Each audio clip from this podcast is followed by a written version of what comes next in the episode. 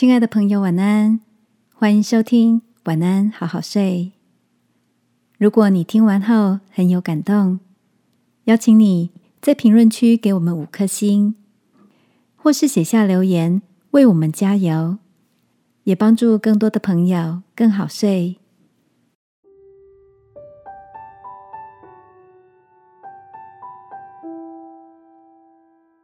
把句子换一下。让关系长一点。晚安，好好睡，让天父的爱与祝福陪你入睡。朋友，晚安。今天的你一切都好吗？昨天看到一则讯息分享，很有意思。说到我们只要调整一些讲话的用词，就可以改善与人沟通的情商。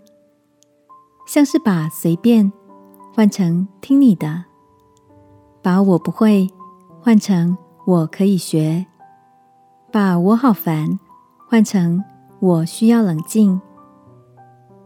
看到这些句子，觉得好有智慧。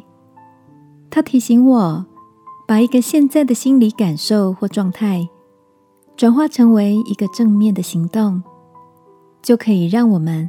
把原本听起来负面的拒绝人的回应，转为让人欣赏的举动。这也让我想到，当耶稣要门徒给五千个来听到的人预备吃的，特别的是，门徒中有一位安德烈，他不是愁苦着，怎么可能去哪里找这么多东西给五千个人吃饱？他则是带着积极的行动，想着我能够做什么。于是安德烈到人群里，向一位男孩拿到了五个饼、两条鱼，带到耶稣面前。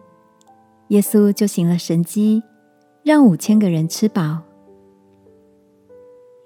亲爱的，你也是一个常常把“不可能”“我不知道”。我不行，挂在嘴边的人吗？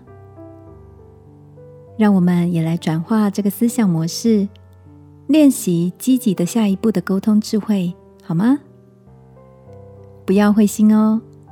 正如天父鼓励我们：“人若有愿做的心，必蒙悦纳。”一起来祷告，